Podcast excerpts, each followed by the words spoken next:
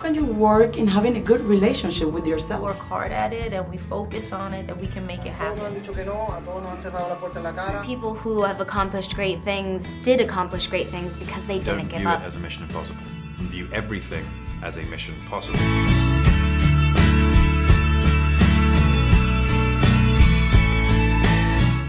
All the way up. Nothing can stop me. I'm all the way up. Nothing can stop me. I'm all the way up. All Today, we have the amazing honor to have as a guest one of the biggest rappers, actor, and entrepreneur from the Bronx, a Grammy nominated recording artist, and recently he just published his new memoir, The Book of Jose, detailing his life and legacy, the one and only Fat Joe. Welcome. Hey, how you doing? Thank you for having me. I appreciate it. It's a pleasure having you here with us. The Book of Jose is a memoir that explores your transformation from being a kid living in the 1980s in the Bronx into becoming one of the biggest rap icons in the world. What is the main purpose for you telling your story? What do you want to accomplish with your book? I like to think that uh my life is an open book. I like to be transparent. I like to tell you about my wins, but I also want to tell you about my failures and how hard it was for me uh before rapping, during rapping, and even to this day. And I like to tell everybody who's coming up behind me that you got to stay in the game because you never know. And so I believe in faith. I believe in fighting. Uh, I believe in we got to go through dark times to get the experience uh, that we need in the future to become successful. And uh, that's one of the main goals for me writing the book of Jose. That's a beautiful message. And the Book of Jose is more than just a book about your career, as you mentioned. It explores the darkest moments of your life, brushes with death, being locked up, losing friends, and dealing with depression.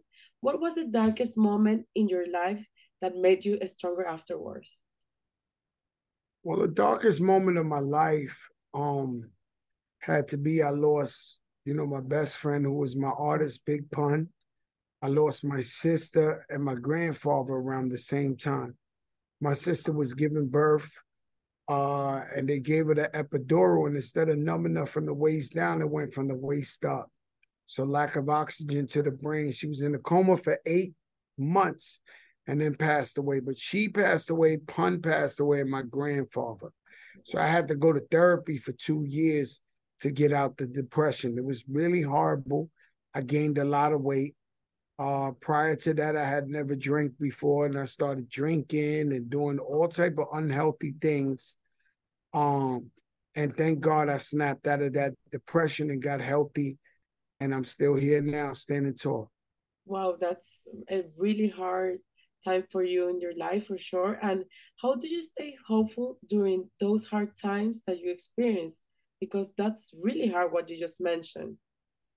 Yeah, it was really, really hard for me um to get out the depression. You see, you got to understand if you have somebody's looking to kill you, you can move from New York to France and they'll never see you. Or you have any type of problem, you could get away, you could do whatever.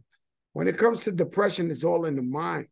You can't build a wall high enough because it's here. So you take it with you. You can go to the most beautiful island and still be depressed because you got it right here. And so you got to work within, you know, believe in God. You know, I'm, I'm very God fearing. Uh, and I believe that God got me through all the tough times, you know, to make sure that I inspire people. And I got to tell people my story. You know, since I wrote the book, you don't know how many people come up to me and say, listen, I read the book of Jose. Uh, I know what you was going through with depression. I'm going through it myself. You helped me get a step closer uh, to surviving, you know. So th- things like that is what really, really pushes me, you know, over the top and, and makes me appreciate life and be grateful. That's beautiful that you're sharing that story because most of the people think that artists they're only living their the best life and they don't see this part, the depression, the dark moment. And also you had a really tough moment where drugs were your first way of making a lot of money, sometimes having $10,000 on you. But then you mentioned in your book that music stole your heart. What made you change into taking the right path? Well, first of all, I've had uh, a lot of my friends die. A lot of my friends went to jail and they still in jail. Um, you know, I knew I had to change my life or I end up like them. And music was something I loved to do. And I just followed my dreams. I went to the Apollo Theater and I won four weeks in a row. I came in first place. And uh and uh that's how I got uh signed by a guy named Chris Lighty. Um, and I got my record deal, and the first song went number one. And once I got my record deal, I never looked back. I never looked back at doing crime. I never looked back at, you know, negative stuff. I knew this is the way. Wow. If I was gonna make it, it had to be this way. And uh, and we never gave up. And and 30 years later, we're still in the game, successful. So I remember going down to the Apollo Theater and I walked into the green room that's backstage, and there were like a hundred groups, hundred rappers.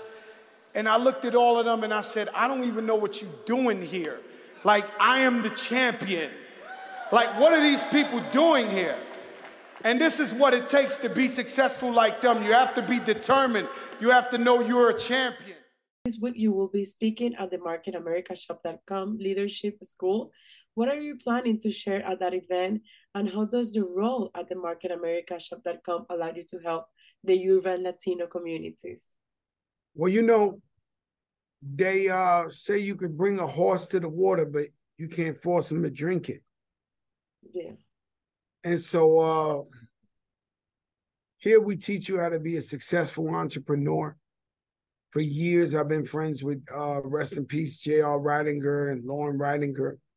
And uh, I would come to these conferences and I would see a lot of uh, white people and Asian people who were very, very successful in the business. And when I learned the business, I thought of so many people I could help. And so I said, I got to help the Latinos, I got to help the Black people uh, really find out about this best kept secret and help them become successful entrepreneurs. Because right now, if you want to own a McDonald's, you you don't necessarily have two million dollars to buy a new McDonald's. Exactly. So how does average people, nine to five people, ever become owners, ever become entrepreneurs when they don't have the money to invest all the time to begin with? Exactly. And so JR created a system, marketamericashop.com, that allows you to spend more time with your family, allows you to work and earn money residually.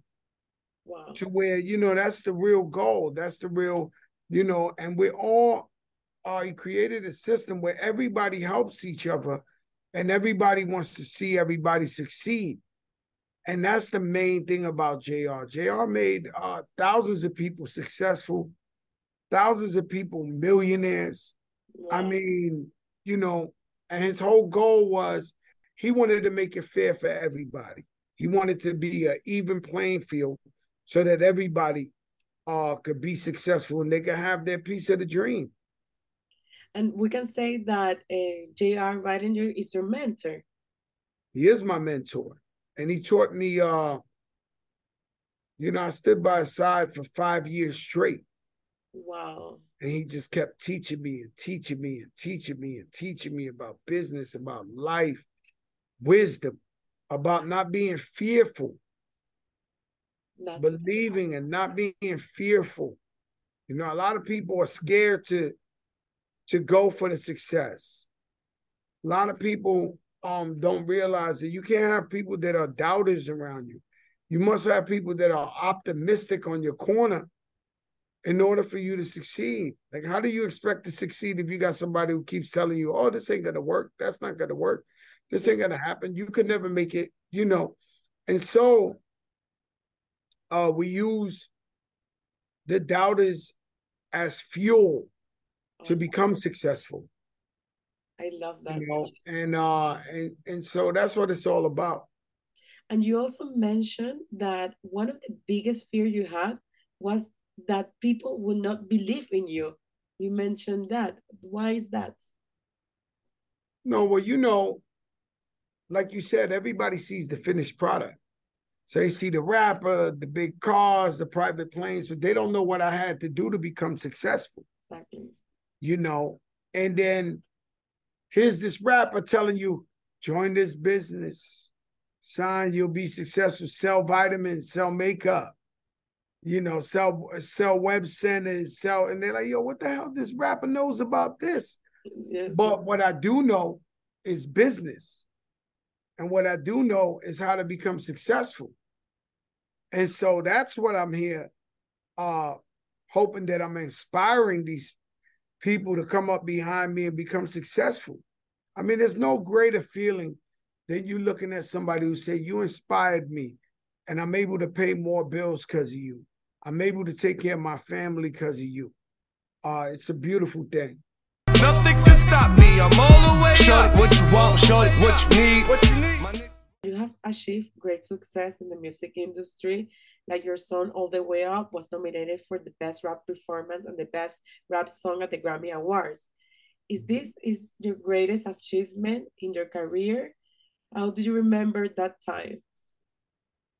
my greatest achievements in my career is helping the people of Puerto Rico when they had a uh, hurricane and sending a million pounds of food and and uh, medicine and women hygienes uh, to Puerto Rico. We send four airplanes, uh, helping the people in my community uh, build libraries in their school, give computers to the kids, uniforms to the kids, food to the people. You know, we pull up with 18 wheelers and we give the less fortunate uh, food, you know, in Washington Heights, in the South Bronx, in Harlem. Um, that's what brings me the most joy. And and there's bigger things to come. You know, that's that's what really makes me happy. Sentimental, make her cry when it's over. Biggie hypnotized, still feel her thighs on my shoulder. I heard that your book is going now to become a television series in a Showtime. What does this mean for you? Man, it's gonna be amazing. And I'd rather people, you know, I'm a visual person. Yeah. I wrote a book and I did the the audio book too, but I'd rather you see it on a screen and see how serious my life is and everything I had to overcome. And uh I'm curious to see who's gonna play me because he gotta be a handsome guy. gotta be a handsome, chubby guy out there somewhere. somewhere.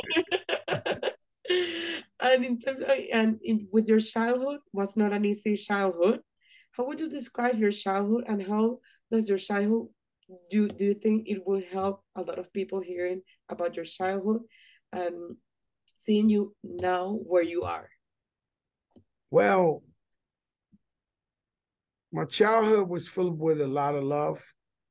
We didn't have much, but then again, we didn't have social media to show us what we was missing. And so uh I come my mom's Puerto Rican, my father's Cuban. Um when you see the movie uh Scarface, Yes. um my father and my mother chipped in for a boat to go get some some of my sisters and brothers in Cuba. My father went over there. They gave him two sisters, Mercedes and Lourdes, but they gave him 30 other Cubans he didn't know. Uh, the boat sunk. The Coast Guard saved him. But my father wound up bringing the 30 Cubans to live in our two bedroom in the Bronx. And they all came up there, and it was Julio Acojo, Cheche Colette, Willito, and all these guys became my uncles and became my family. And uh, and so I have a pretty interesting uh upbringing.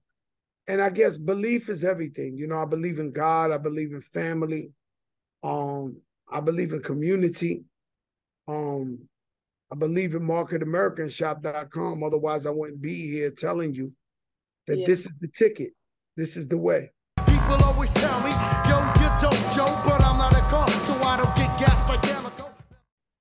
and you have faced different situations in your life like that one time that you were supposed to shoot also your first music video the video that you shoot was supposed to start at 9 a.m but around 6 a.m that same morning federal agents kicked you in your mother's door and put you in handcuffs how do you remember that moment and how can we learn to deal with this kind of situation? Uh, what do you recommend to the people that are going through a tough situation? Well prior to that day that i was going to shoot the video i hadn't been in the drug game. I hadn't done a crime in like close to two years. Um soon as i got my record deal i changed my whole life. It's almost like cinderella or robin hood. I said i'm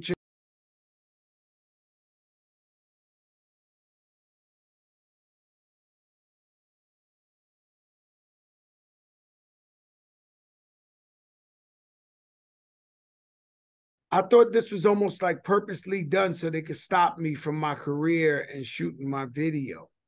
But uh, after a while, they came back with a picture and they put it by my face, and it wasn't of me, it was of my brother, my big brother. So they was like, oh, that's not him. And so we shot the video that morning and it went number one in the country.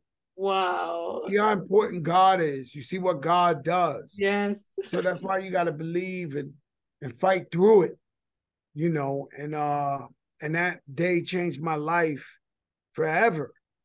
And so uh, you know, I don't advise nobody to go on the wrong path of life. Remain positive, remain focused, believe in God. And even though in tough times, you know, you can get through it and you're gonna have blessings. Don't block your blessings don't block your blessings. I love that. I love that. And to finish, what are your main goals for this year? For this year, uh, you know, doing these TV shows I got coming out. I got a one man show that Dave Chappelle is introducing me. Uh, the Book of Jose is going to be on TV. I'm doing it with uh, Kenya Barris, who's huge, and also the Terrero brothers, Jess, Jesse and Yuli, Dominicanos. Uh, I'm also doing uh, a talk show with stars that's produced by Diddy and LeBron James. Um, that's gonna be big, and so I'm focused on everything. You know, helping the people, still building businesses in our community, because we have businesses in the Bronx, Harlem, Washington Heights, where we have single parent mothers um as the managers of my sneaker stores, you know, and so when you walk in my stores, uh you see a reflection of our community there. And and that's what I like to represent.